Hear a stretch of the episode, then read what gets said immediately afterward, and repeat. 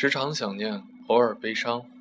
借用一下腰子的签名：时常想念，偶尔悲伤。不知道我的心态是不是真的算好？糊里糊涂的活到活着，还很享受这份安逸。这不是二十四岁的人应该有的心态吧？每天早上起来想杀人的冲动我没有，我每天都过着同样的生活，却安却每天都安慰自己明天会更好的。其实什么都没有变化，我也没有改变。不知道什么是追求，不知道该怎么努力。周围的朋友们，一些失恋了，一些还是单身，一些恋爱了，还有一些要结婚了。老大，让我如何才能不对你羡慕嫉妒恨？真心为你高兴。如果世上所有的恋人都像你们一样，那就不会存在着分手这件事情了吧？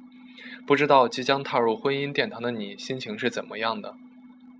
我知道你不会让我失望的，以前没有过。以后也不会有，在你那儿学到了很多，包括对感情的态度、对朋友的态度，甚至是对人生的态度。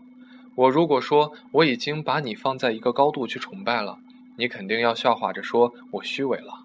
不过我是真的谢谢你，感谢生命中有你，弟弟，你再一次让我拥有的梦想破灭了。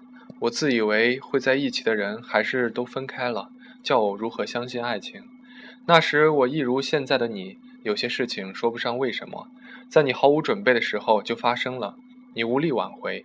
那个时候你才知道你是多么无助，放下所有的自尊也没有用，失去了就是失去了。上天给你开了个玩笑而已，何必当真？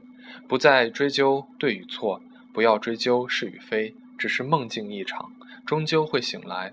经不起时间和距离的爱情，不是真正的爱情。